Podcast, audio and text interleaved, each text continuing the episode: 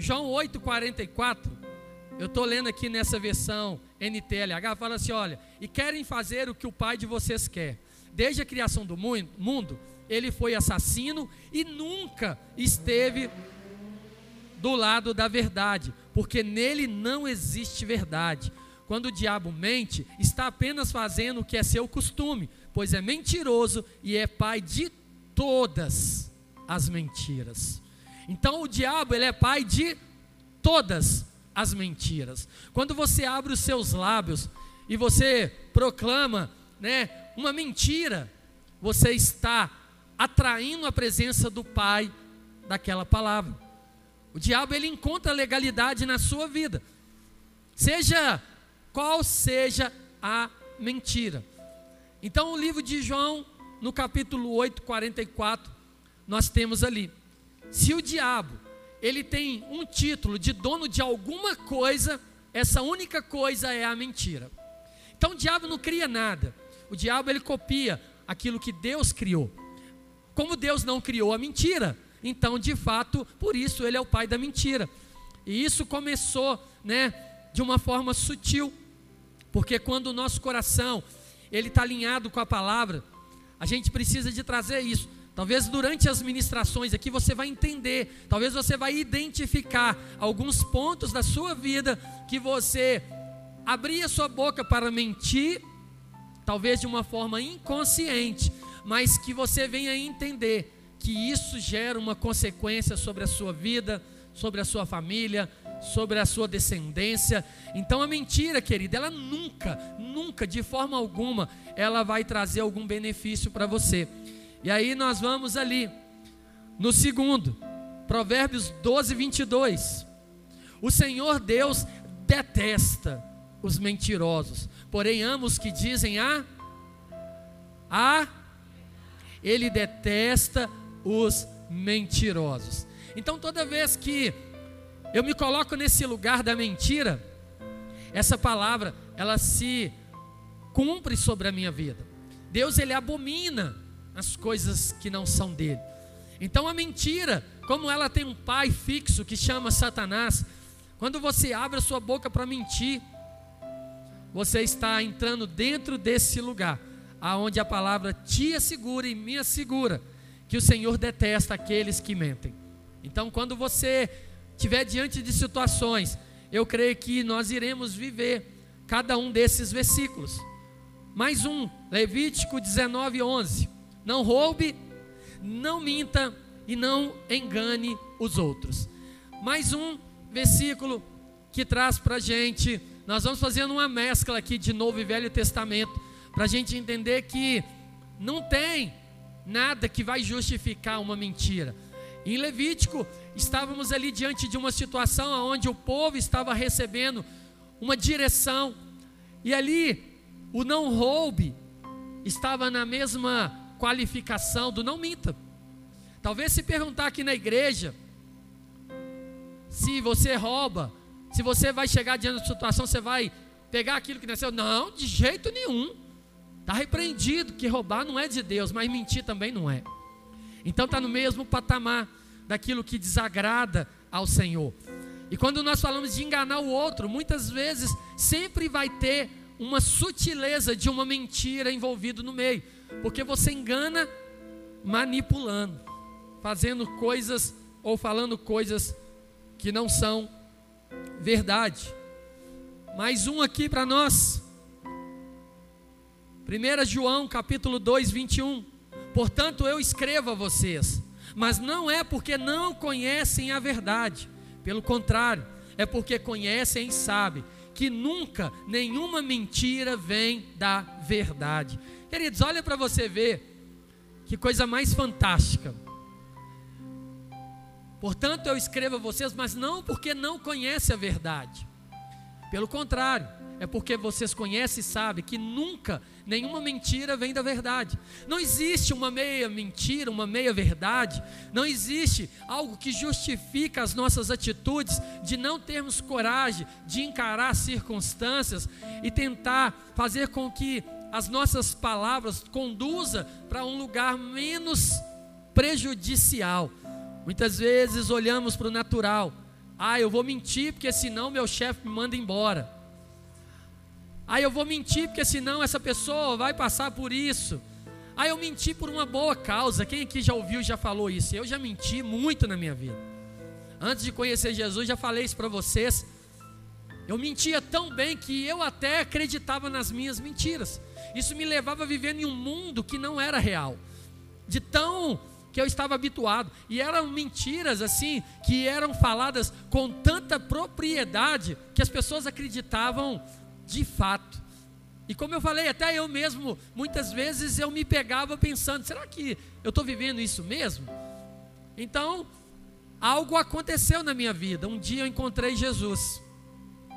E quando eu encontrei Jesus, eu falo para vocês que talvez a coisa mais difícil que teve que ser transformada na minha vida foi esse hábito de entender que mentira não era de Deus. Porque ali eu tive que reconstruir a minha história. Eu tive que começar do zero. Eu tive que reconhecer quem eu era, sem trazer aquele contexto que me deixava confortável. Então eu trazia as mentiras para me fazer ser aceito pelas pessoas, para me fazer ser respeitado pelas pessoas. Então, no meio de tudo, sempre com boas intenções. Quando eu queria alguma coisa de alguém, eu tinha uma facilidade muito grande de arquitetar algo irreal para que aquilo se tornasse de fato real, para que as pessoas se comovessem e falassem: nossa, que dificuldade que ele passa, né? Efésios 4, 25. Por isso, não mintam mais, olha para você ver. Que cada um diga a verdade para o seu irmão na fé, pois todos nós somos membros do corpo de Cristo. Tem outras versões que falam assim: aqueles que mentiam, deixe de para trás. Tem outras versões que falam de deixar, né? Não mintam mais. É tão interessante que eu não sei se existe alguém na face dessa terra que nunca mentiu pela minha experiência de vida, a gente já vê como que isso já começa nas crianças, como que eles têm uma facilidade de sair fora daquilo que eles sabem que vai trazer uma consequência para eles. Eles sabem que o negócio vai estreitar para o lado deles e eles rapidinho arrumam um dono para aquilo ali. Não fui eu. E aí a gente vai vendo que isso vem lá desde a da nossa vida caída, né? Através ali da história ali de Adão e Eva. Então isso já está ali no coração da criança. Como que os nossos filhos eles são inclinados para mentir? Aí você fala, onde que esse menino está aprendendo isso? Está lá dentro. É da natureza do pecado que precisa ser combatida com a palavra, para que quando ele crescer ele não faça. Mas aí é o que eu falo: se nós fazemos de uma forma tão inconsciente, achamos que isso aí é natural, não tem problema nenhum. Eu falo para vocês, querido, todas as vezes que os meus lábios ele, a minha mente tenta arquitetar uma justificativa que vai se tornar numa mentira, o Espírito Santo fala: esse caminho não te pertence mais, não é esse lugar. Aí a gente olha a circunstância e aí a gente fala assim: eu tenho uma escolha.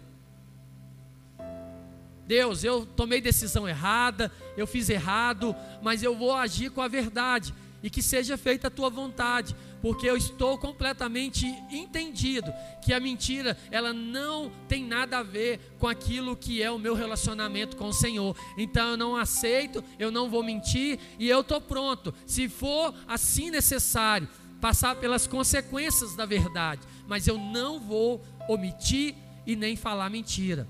E aí a gente começa a discorrer de experiências né, dentro da Bíblia. Eu sei que já passou várias aí na sua cabeça. Já passou várias ideias daquilo que você pode trazer de contexto bíblico, aonde uma mentira ela gerou situações terríveis na vida de pessoas, na vida de uma comunidade, na vida de uma nação.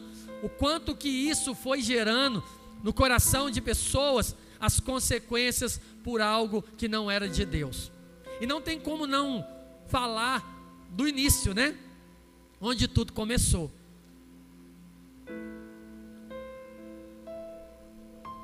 Aonde tudo começou, igreja?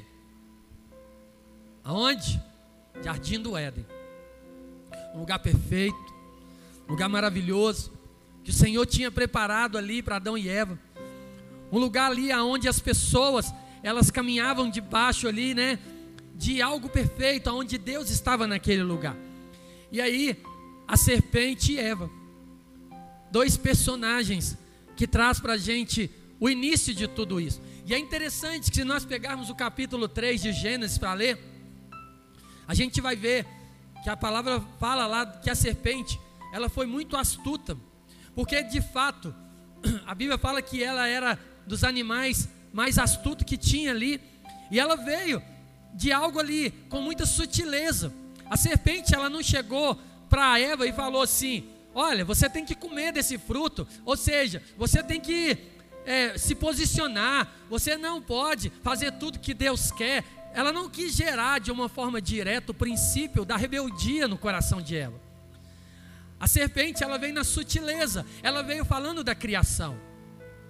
Ela veio falando, não é assim que Deus disse que você não pode comer de nenhum fruto desse lugar. Então ele foi acrescentando ali palavras. E quando nós temos uma dificuldade de entender quem nós somos em Cristo Jesus, muito fácil nós somos levados pelas doutrinas erradas desse mundo. É o que eu falo, eu aprendi a caminhar com base na minha palavra, na palavra de Deus, com base na minha experiência com o Senhor e de andar com pessoas que são referência, mas que convivem, relacionam comigo. Tem pessoas benço demais aí nesse mundo aí. Mas se eu não relaciono, eu não quero trazer a verdade daquela pessoa para a minha vida, porque eu não sei como que ela é no dia a dia dela.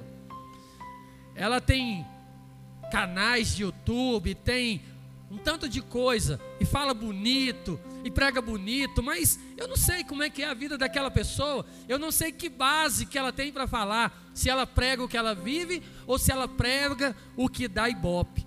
Então, por isso, querido, que eu às vezes as pessoas chegam para mim, você viu a pregação do cara tal? Você conhece? Não, conheço. Não é que eu desprezo, não. Depois, quando eu tenho um tempinho, eu até vou lá para me escutar. Deixa eu ver o que é que esse irmão estava falando e tudo. Mas assim, a serpente, ela tinha duas escolhas, né? Ou ela ia para o princípio aberto da rebelião, ou ela vinha com a sutileza. E é assim que funciona nos dias de hoje. Essa mesma serpente, que estava ali sobre a vida ali de Eva, seduzindo ela, é a mesma que age nos dias de hoje, levando a igreja através da sutileza a fazer coisas que parecem ser boas, que parece que não vai ter problema. Porque se chega aqui de uma forma aberta e fala assim, imagina um cara ali na porta da igreja falando assim, ó, deixa de ser bobo, ô, ô Queco, você vai ficar entrando aqui na igreja, ô Vi, negócio é o diabo mesmo. Eu tenho uma igreja ali que é de Satanás. Satanás vai te dar tudo. Depois, ele vai levar sua vida para o inferno, mas nem sei se isso existe. Vamos para lá. O que é que vai olhar? Vai sair fora, filho. Ah, eu já sei o que é isso daí, estou fora. Mas se chega um convite assim bonitinho, olha, você podia ir lá, ir para a minha igreja. Ah, porque lá não tem esses negócios não de ficar cobrando, não tem esses negócios de ficar firme não, que nós estamos vivendo dias atuais, vocês estão vendo aí, né? Hoje tem igreja aonde eles levam os homossexuais lá para dentro, os pastores são, e tudo bonitinho, com a Bíblia lá aberta, lendo versículos da Bíblia, mas indo contra princípios da palavra de Deus, sutileza. Tem pessoas que vai falar para você que mentir não tem problema. Eu conheço, meus irmãos, não é para você assustar não. No nosso meio de pastores, eu conheço pastores que mentem. Eu conheço pastores que tá com celular dirigindo, falando com pessoas, aí quando vê uma polícia esconde o celular. O que que isso chama? Sutileza. A gente pode dirigir e falar no celular ao mesmo tempo? Não pode. Mas eu posso fazer e ter as minhas consequências. Eu posso bater o carro, eu posso causar um acidente, eu posso matar uma pessoa, pode morrer alguém da minha família dentro de um carro porque eu estava no celular, porque eu estava achando que eu era esperto. Né? Não, eu sou bom, eu dirijo e falo no celular ao mesmo tempo. Por isso que eu raramente atendo o telefone quando eu estou dirigindo. toca lá, eu já coloco no Viva Voz, deixo lá no carro, e aí eu olho assim, aí eu falo assim: essa pessoa vai demandar atenção, e atenção agora é para o trânsito, eu não posso fazer isso.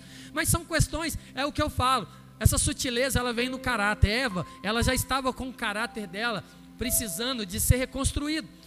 Porque na verdade Deus deu a direção para Adão, nós sabemos disso, e Adão não cumpriu o papel dele, porque se ele tivesse ministrado na vida de Eva, com toda sabedoria e excelência, ela não teria dúvida, porque ali ia falar: Deus não falou isso, eu tenho tudo o que é necessário e eu não preciso daquela árvore ali. Pronto, acabou, não tem conversa.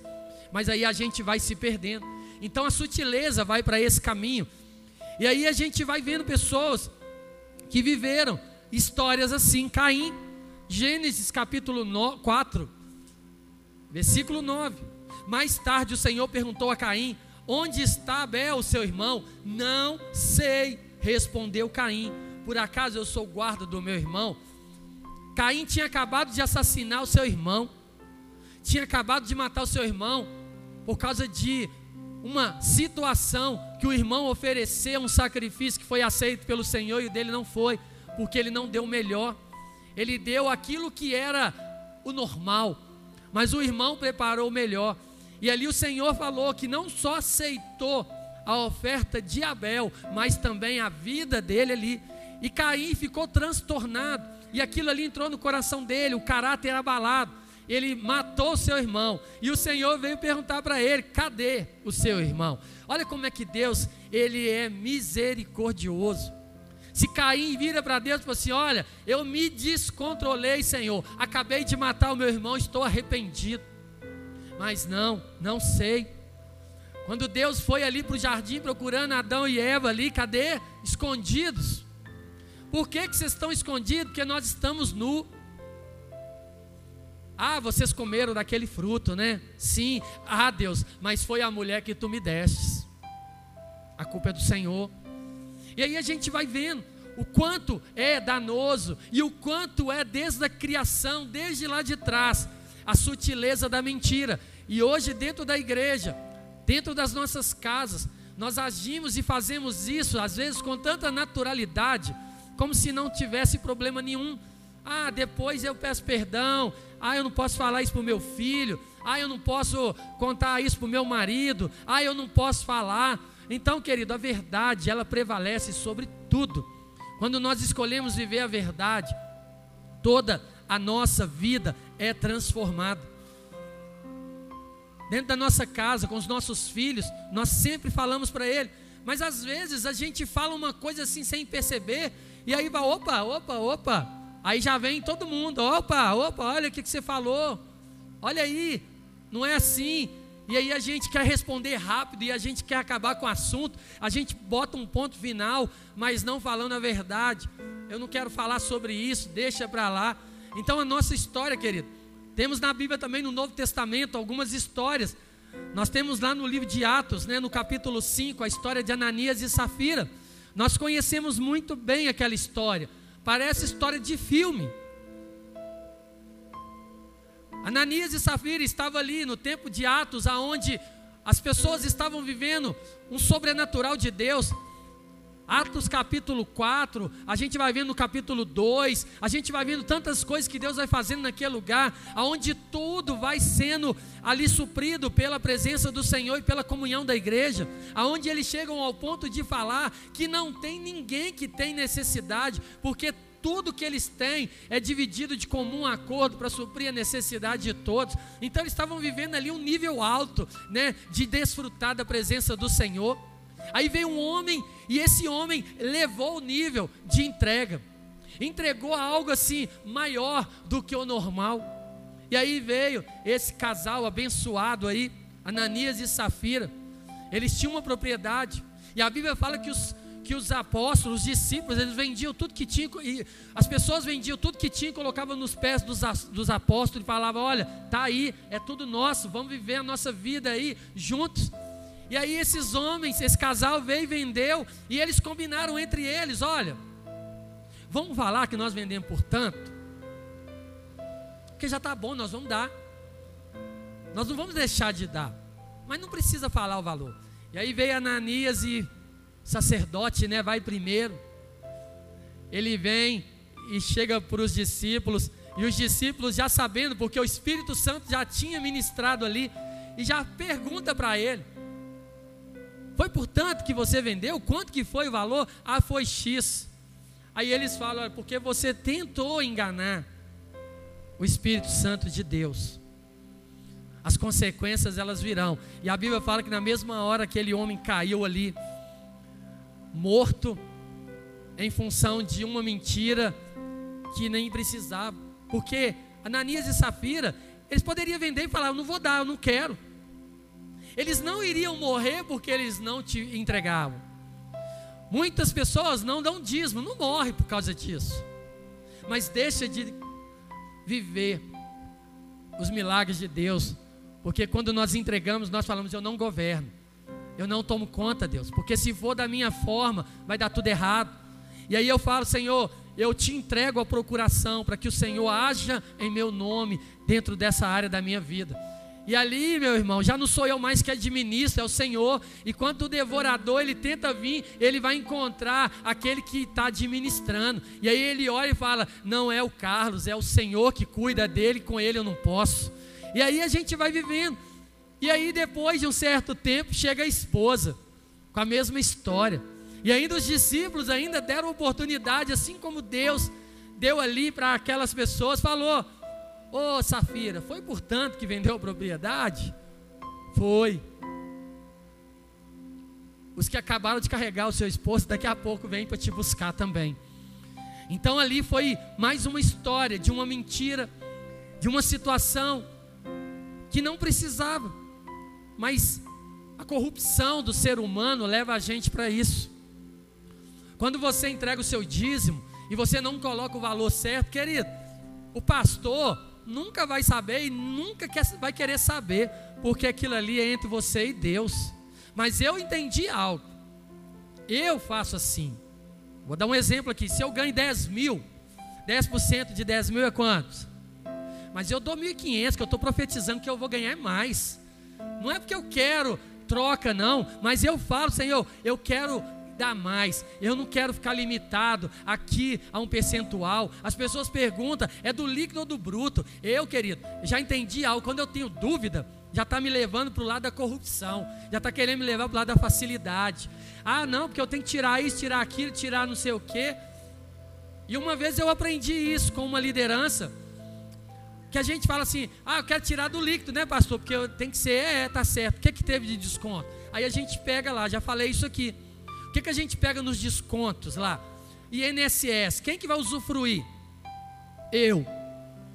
Se está descontando INSS da minha folha de pagamento, é porque está sendo recolhido algo que no futuro eu vou usufruir. Então é meu, tá lá. Ah, está descontando vale refeição. Quem que usa vale refeição? Eu. Então é meu também. Ah, está descontando vale transporte. Quem usa o ônibus? Eu. Está descontando, então é meu também. Ah, pastor, está descontando plano de saúde. Quem usa? Eu. Então é meu. Então, querido, não tem argumento, é tudo meu. Então, quando eu quero ir para o líquido, é porque eu quero ir para o mais fácil. Mas quando eu vou no bruto, assim, eu não quero nem saber. Antes de tudo, eu estou aqui, o meu contra-cheque, o meu salário é esse. 10% é no mínimo isso aqui. Não vou dar menos. Eu não vou lá olhar lá, ah, porque tem isso e. Não. Senhor, vai dar. E é assim. Quando eu aprendi isso, querido, nunca mais eu fiz. E quando alguém me pergunta, eu falo assim: meu irmão, você já está com dúvida porque você já sabe a verdade. Só que você não tem coragem de fazer. Você vai ter um tanto de gente que vai te ensinar do líquido, é do bruto, é do sei o quê. Mas para para pensar, quem que usufrui daquilo que. Tudo é imposto, é imposto que você vai ser usado, é imposto de renda. Ah, eu tenho que pagar. É lei, eu tenho que pagar, querido. Um pouquinho, às vezes, eu consigo pegar de volta, mas a maioria eu não pego mas eu não tiro nada. Minha experiência com Deus, eu sempre fui exagerado de querer acertar mais do que errar. Eu já falei, se eu chegar lá no céu e Deus falar comigo, você podia ter tirado do líquido, eu falei assim, ainda bem que eu joguei para cima. Não tem problema nenhum, Deus. Eu entreguei para o Senhor, não perdi nada. Então, não quero correr o risco de depois descobrir que eu estava fazendo errado. E aí não tem como voltar. Então são essas partes que vai mexendo, essas mentiras que vai mexendo, quando a gente age, né, de qualquer forma errada. A mentira, querida, ela traz consequências drásticas na vida da gente. Não tem como a gente sair disso. Abraão e Sara, como eu falei aqui para você, vou pôr ali para ficar ali a mesma tela. Nós temos a história de Abraão e Sara falado ali no livro de Gênesis, capítulo 12, versículo 10. Traz essa mesma história. E depois, lá no capítulo 20, versículo 12, repete. Só que o mais interessante é que no capítulo 20, versículo 12, ele traz ali uma parte além do que estava no capítulo 12. Porque na, na primeira parte lá, fala que Abraão combinou com a sua esposa de falar que ela era a irmã, porque ela era bonita. Na segunda parte, ela fala isso. Aí, diante do rei Abimeleque, né? O Senhor vai lá no rei e o Senhor fala: não toca, porque essa mulher casada vai trazer consequências sobre a sua vida. E o rei não sabia de nada. E o rei vai e confronta Abraão e fala assim: olha, que juízo que você tem, homem. Olha o que você fez, olha o que você falou. Você falou que ela era sua irmã, ao ponto de eu poder tentar ali, porque eu era rei, eu tinha o direito, eu poderia dormir com a sua esposa, e isso traria uma consequência pesada sobre a minha vida, sobre essa nação. Por que, que você fez isso? Ah, porque eu fiquei com medo que vocês iam me matar porque ela era muito bonita, mas apesar disso, rei Abimeleque, é só uma meia mentira. Sabe por quê? Porque de fato, Sara é minha meia-irmã, da parte de pai. Então ele tentou trazer uma, uma meia-verdade, né? Ele estava ali tentando justificar que, primeiro, ele colocou a razão: medo de morrer, vai me matar. Abraão tinha as promessas de Deus. Você tem as promessas de Deus. Eu tenho as promessas de Deus. Querido, aquilo que Deus prometeu sobre a minha vida e sobre a sua vai se cumprir. Você não precisa de se corromper para poder permanecer no caminho. Você tem que ser justo, você tem que ser santo e você tem que ser transparente com a sua vida. Talvez uma das coisas que eu mais fiz quando eu assumi essa igreja foi de ser, tentar ser o mais transparente com a igreja possível de colocar aqui a realidade do que é a igreja, do que nós temos vivido, de colocar aqui hoje eu tenho o meu trabalho, eu, sou, eu tenho ali o sustento que vem daquele lugar. Ainda eu não sou um pastor de tempo integral que recebe dessa igreja, mas vai chegar o dia. Eu sei que vai chegar. E o meu coração não é comparativo de achar que tem que ser do mesmo jeito do meu emprego, não. Vai ser aquilo que eu tenho necessidade de Deus vai fazer acontecer no tempo certo. Mas não tem que ter meia verdade, queridos. A gente não pode ser agir de falta de transparência com as pessoas em todas as áreas da nossa vida, porque isso vai nos custar muito caro. E nós vimos ali essa história, e o que mais mexe comigo é como que isso é passado de geração em geração, como que isso é passado, né? Quando nós mentimos dentro de casa, nós estamos ensinando os nossos filhos a andar nesse caminho. Como que isso passa de geração? Quando eu, como líder, eu minto, eu estou ensinando para os meus liderados, vai passar sobre a vida deles, e isso vai nos custar caro, porque Deus vai nos cobrar e vai falar por que, que você falou. Ah, porque Deus, Ele é soberano, querido pode ser a situação mais complicada da sua vida. Se você entender que Deus ele é soberano sobre a sua vida, ele vai ajustar o que tem que ajustar. Você não vai precisar se submeter a uma mentira sutil do diabo para você tentar manter aquilo que você acredita que é propósito de Deus. Então, o que Deus te chamou para fazer, se você escolher viver uma vida santa, querido, você vai viver telefone. Eu não estou em casa, eu estou saindo de casa. Ah, eu já saí, marca compromisso e não tem pontualidade. Aí a pessoa está lá na casa dela, estou chegando aí, nem saiu de casa, nem trocou de roupa. Ah, porque eu esqueci, sabendo que não esqueceu. Não quis fazer, não quis ligar, não quis estar presente. Então, querido, são tudo ligado a caráter. Se o nosso caráter ele não estiver fortalecido no Senhor, nós vamos inclinar para as coisas fáceis, que vai amenizar circunstâncias. Porque quando você olhar, isso acontece muito em trabalho, né? Eu falo que às vezes, eu sempre oro no meu trabalho, mexo com número, dinheiro. Eu sempre oro para Deus, não me deixa me perder aqui não, não me deixa distrair ao ponto de errar e fazer coisa errada, mas eu erro, querido. Não tem como, a gente não é perfeito. E toda vez que chega alguma coisa, é tão interessante que quem me mostra primeiro é o Espírito Santo. Antes de qualquer pessoa na empresa ver, o Espírito Santo me mostrou, você errou.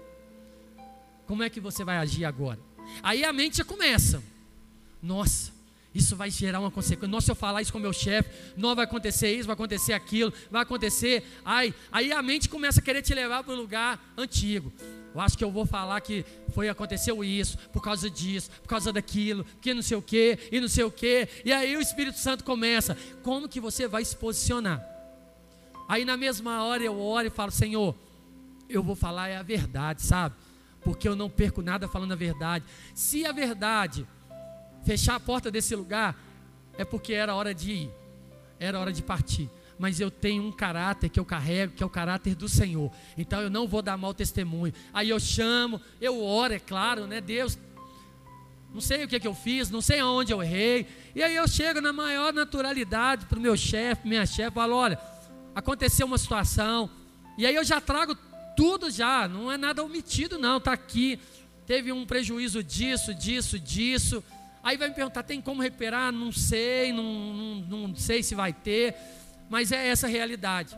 A culpa foi minha, eu não prestei atenção da forma que eu deveria ter prestado, e passou, e está aqui a situação. Pronto, não preciso fazer mais nada, saio com a minha consciência em paz, de falar: Senhor, eu agi da forma que eu tinha que agir, e se o Senhor tiver que intervir em meu favor, agora é contigo, não é comigo mais.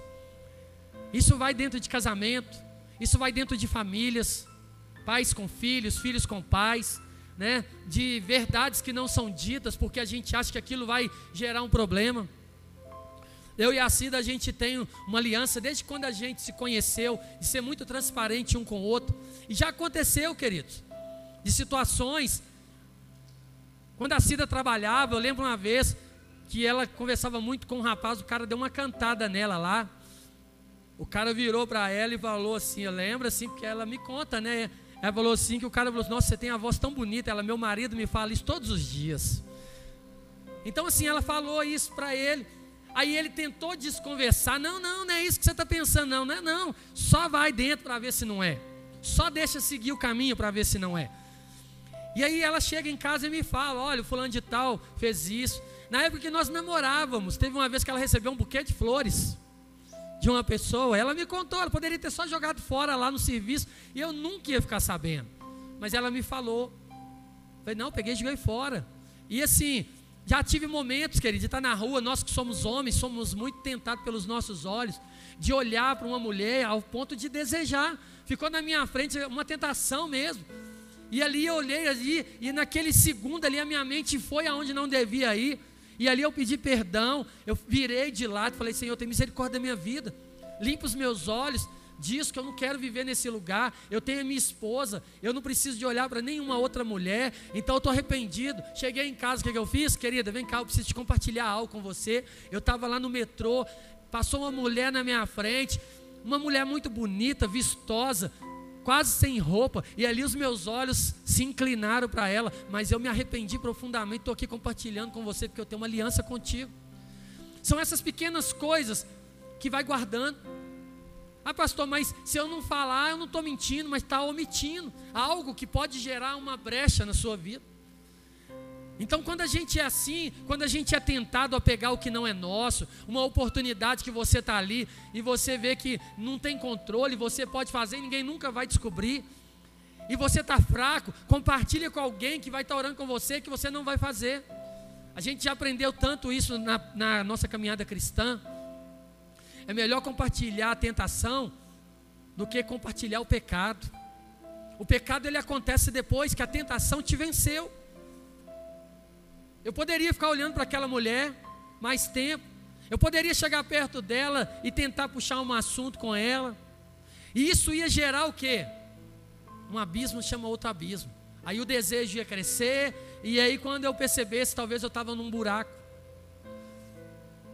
A minha vida como pastor, querido, eu falo, eu converso com todos, mas eu sou homem.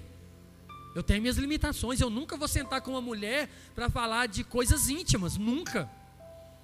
Porque se ela vem compartilhar comigo, meu marido não faz isso, não faz aquilo, meu coração vai começar a sentir desejo por aquilo. Então, ó, esse assunto não é comigo, não. Minha esposa, sua líder de célula, isso eu não posso te ajudar.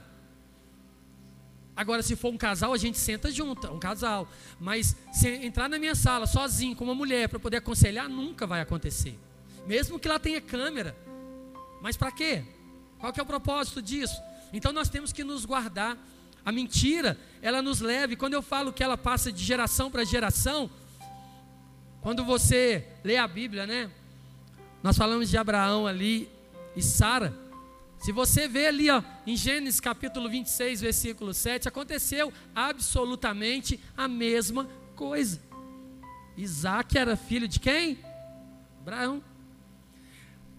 Se você pegar ali, no capítulo 26, Isaac estava indo com a sua esposa Rebeca. E aí Isaac fala a mesma coisa: Você é bonita demais.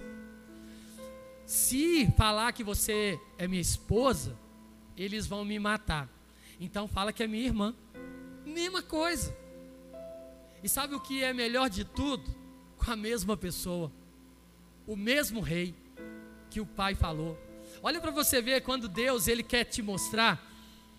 Poderia ser outro rei, e quando eu fui estudar, eu fui lembrar, porque eu já lembrava que tinha outra história assim, só que eu não estava associando que era justamente Isaac e Rebeca. Falei, meu Deus, mas é os filhos, a mesma mentira que os pais contaram se repetiu. E aí, quando eu comecei a aprofundar, que eu fui ver que era no mesmo lugar, com o mesmo rei, eu falei: olha para você ver, esse rei estava na prova. As duas mulheres casadas sendo levadas, porque elas eram mulheres bonitas demais. E aí teve a mesma história, o mesmo confronto, a mesma situação. O Espírito Santo falou com ele.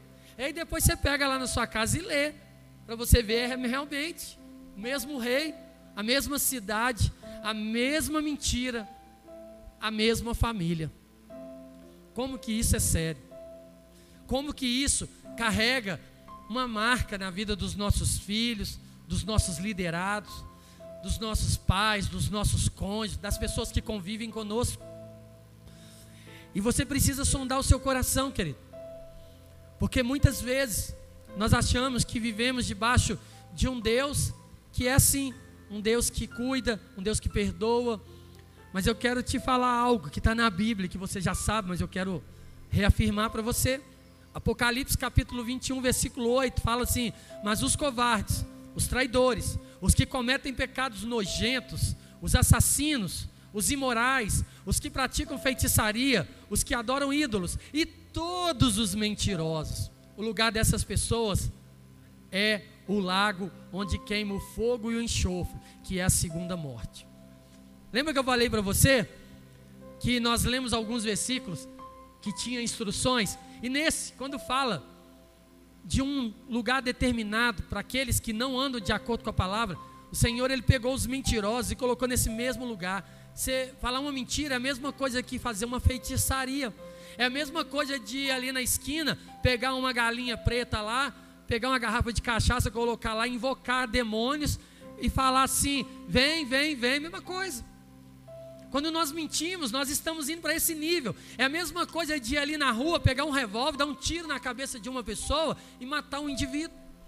Olha para você ver o peso de uma circunstância que ela entrou tão sutil dentro das nossas vidas e às vezes a gente faz sem nem perceber ou acha que não tem problema, porque é uma mentira que não vai causar nada, mas o ato da mentira te coloca nesse lugar.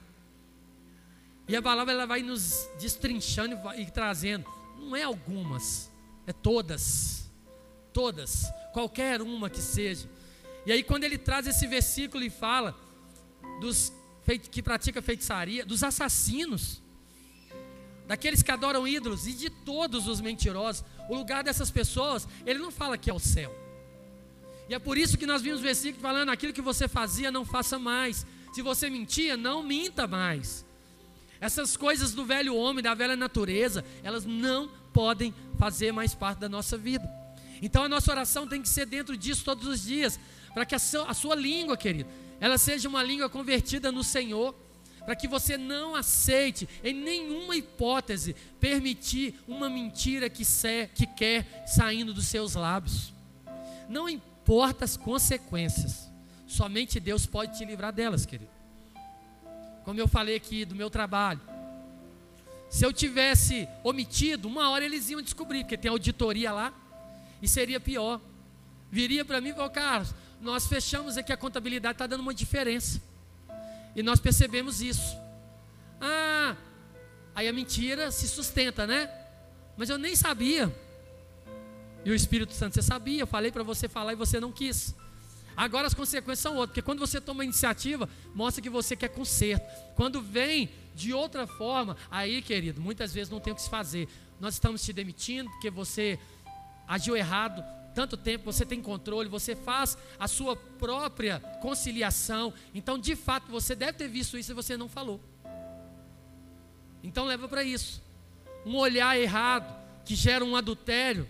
Aí, se eu não falei para minha esposa que eu vi e desejei, muito menos eu vou falar que eu me aprofundei e não só vi e desejei, como relacionei com outra pessoa. Se era difícil falar que viu, imagina falar que relacionou.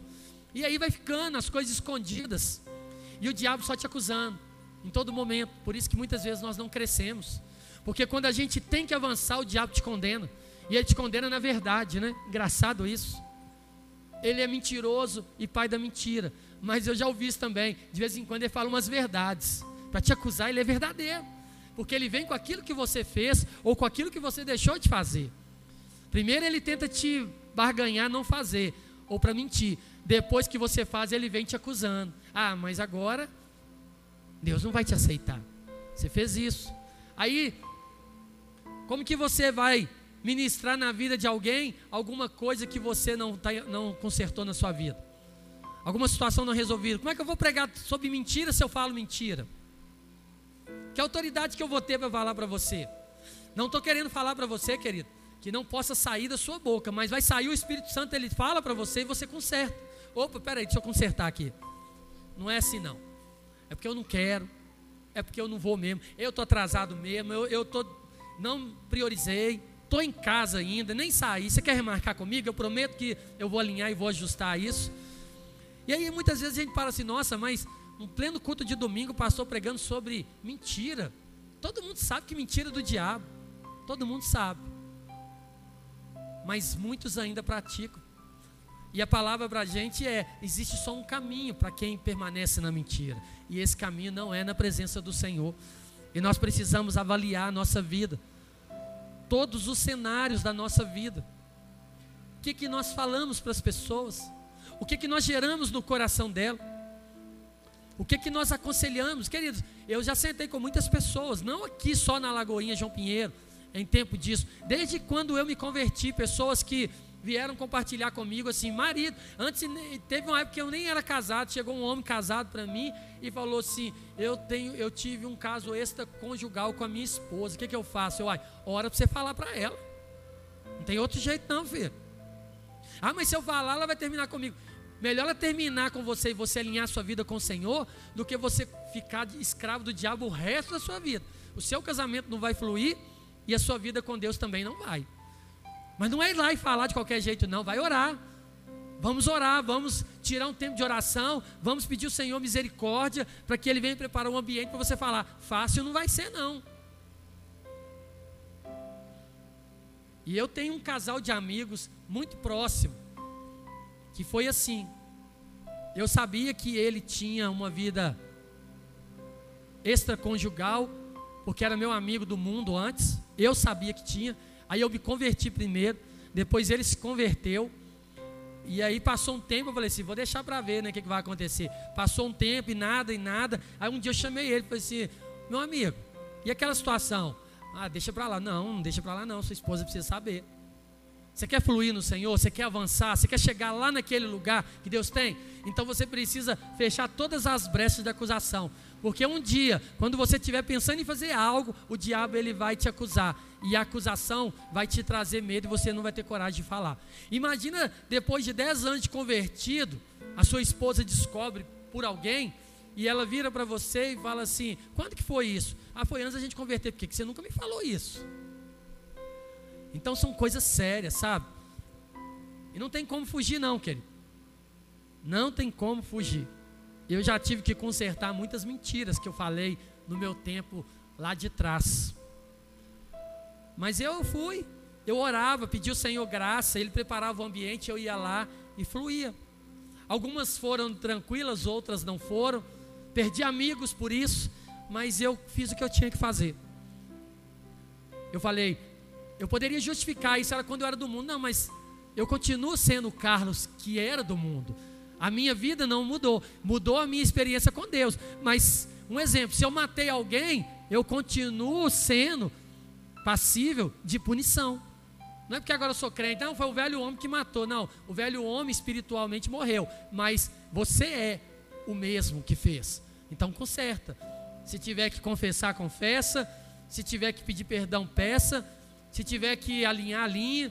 Se tiver que perder algo por causa de uma verdade que você vai ajustar, perca. Porque é melhor você perder títulos e posição do que você perder a sua salvação. Não vale a pena. E eu sei que muitas pessoas aqui tiveram experiências no mundo e se converteram e deixaram coisas não resolvidas para trás. E Deus ele quer que você conserte essas coisas. Porque senão você nunca vai sair do lugar da acusação, querido. E tem pessoas aqui que dentro da igreja, convertidos, fizeram agiram ou falaram coisas que não deveriam e precisa consertar. E se você não fizer, querido, você vai enganar você mesmo. Porque o Espírito Santo, ele faz um raio-x, sabe aquele raio-x do aeroporto que te mostra tudo por dentro? O Espírito Santo, ele te conhece por dentro, querido. Ele sabe da sua fraqueza. E tudo o que ele quer é que você reconheça para que você seja ajudado. Mas muitas vezes a exposição ela mexe muito no nosso caráter de falar assim: o que, será que essas pessoas vão pensar de mim? O mais importante é você pensar o que, que Deus pensa de você.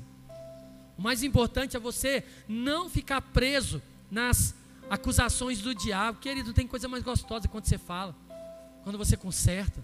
Quando você tira aquele peso, aí você vira para Satanás e fala assim, agora você não tem mais do que falar sobre a minha vida. Eu errei, eu falei, mas eu consertei. Satanás, some daqui. E aí, filho, você vai viver sua vida. Mas quando você está preso, a sua consciência te condena, querido. Você não consegue fluir. Você não consegue fluir. Porque você tem medo que a exposição venha. Então é muito melhor você buscar esse conserto do que deixar isso tomar uma proporção muito maior e chegar em um ponto que você vai ter que encarar a realidade e de uma forma muito pior, porque não foi a sua iniciativa, foi porque outras pessoas trouxeram. Pessoas me ligam. Ah, porque você é o pastor da Lagoinha João Pinheiro? Sou. Ah, porque tem uma pessoa lá que é assim, assim, assado. Queridos, eu canso de ouvir, meu telefone está ali na porta. A pessoa sabe que você vem aqui. E as pessoas, elas falam. E aí, qual é o meu papel como pastor? Ouvir e orar. E eu fico na minha, falo, Senhor, se isso é verdade, que o Senhor gere no coração dessa pessoa lá e faça ela me procurar. E essas pessoas, elas cansam de tentar resolver com a própria pessoa, e aí elas vêm para esse caminho, porque elas entendem assim, está te enganando lá dentro da igreja. Está caminhando com você lá e não é nada disso que ele fala que é, que ela fala que é. E aí, querido? Eu oro. Já teve um caso que eu tive que chamar a pessoa porque era uma situação muito séria. Então são situações que estão soltas por aí. Eu queria te convidar a ficar de pé no seu lugar, porque nós estamos falando de mentira e nós vamos falar de uma verdade.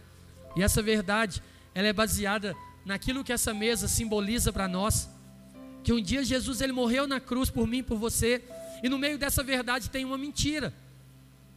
Que Deus, o Deus que morreu na cruz por mim, por você, é um Deus perdoador, é uma verdade, mas também ele é o Deus da justiça.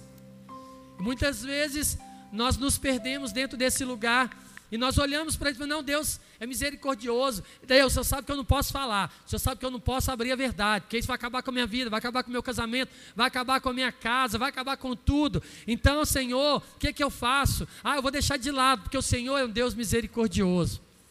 Aí ele vai falar assim: tudo aquilo que é feito no tempo da ignorância, sim.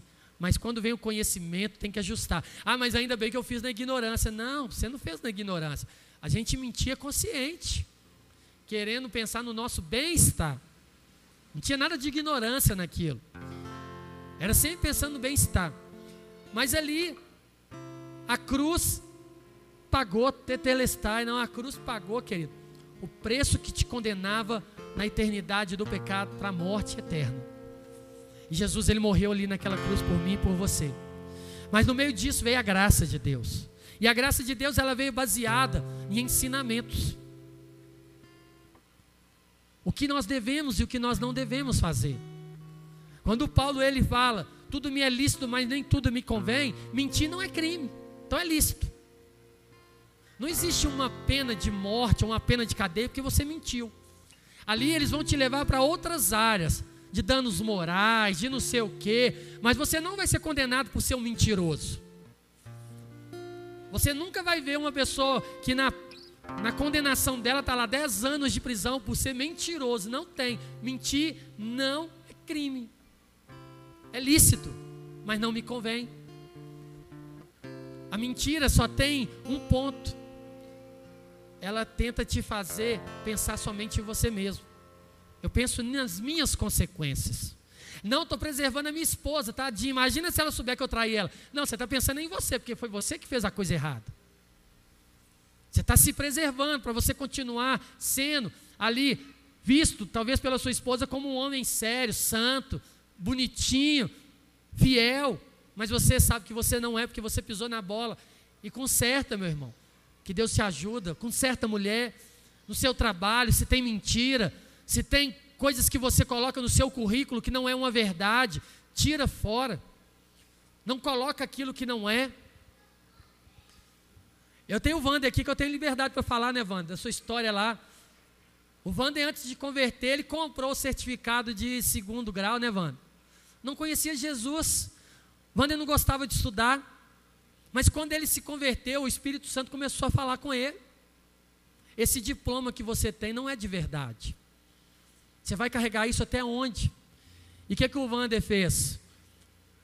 Conduzido pelo Espírito Santo, ele rasgou aquele certificado mentiroso e ele voltou para a escola para estudar de verdade, falar: agora sim, eu concluí o meu estudo.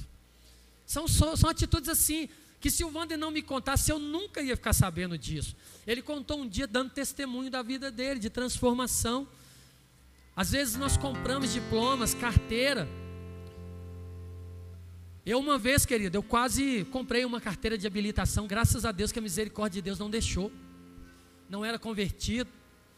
Andava nesse pensamento do mundo, que tudo é sistema, tudo é para levar dinheiro. Saí daqui fui lá em São Paulo para comprar uma carteira. Paguei, fui lá no primeiro dia, aí depois tinha que voltar de novo. E no meio de tudo isso aconteceu uma situação que estourou lá essas esses esquemas. E aí o cara da autoescola me ligou, ó, oh, não volta aqui não. Eu vou devolver o seu dinheiro. E ali eu fiquei ali, ainda fui restituído ainda, né? Nem precisava. Porque é tudo errado.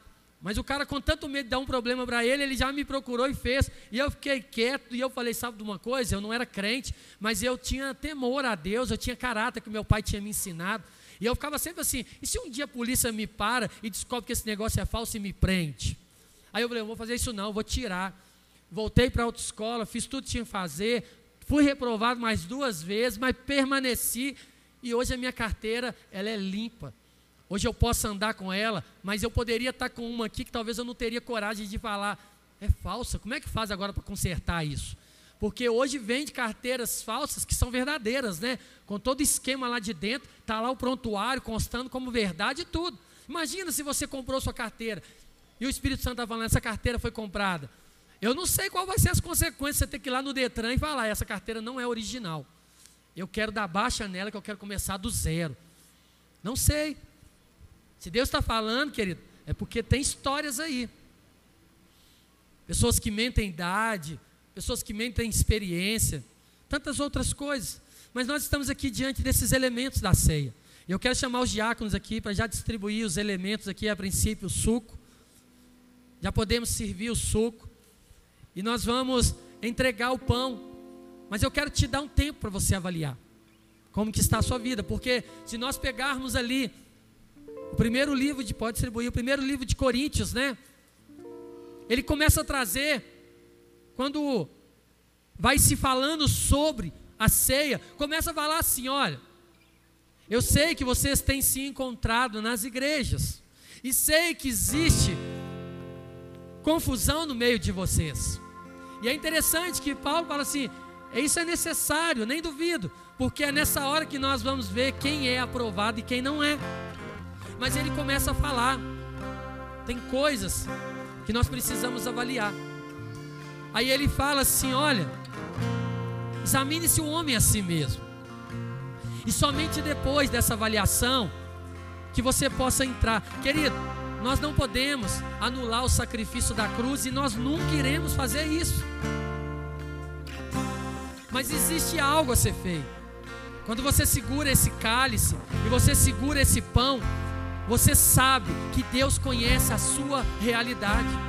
Deus ele sabe se o seu coração está em paz. Deus ele sabe se tem mentiras que têm prevalecido sobre a sua vida. Deus ele sabe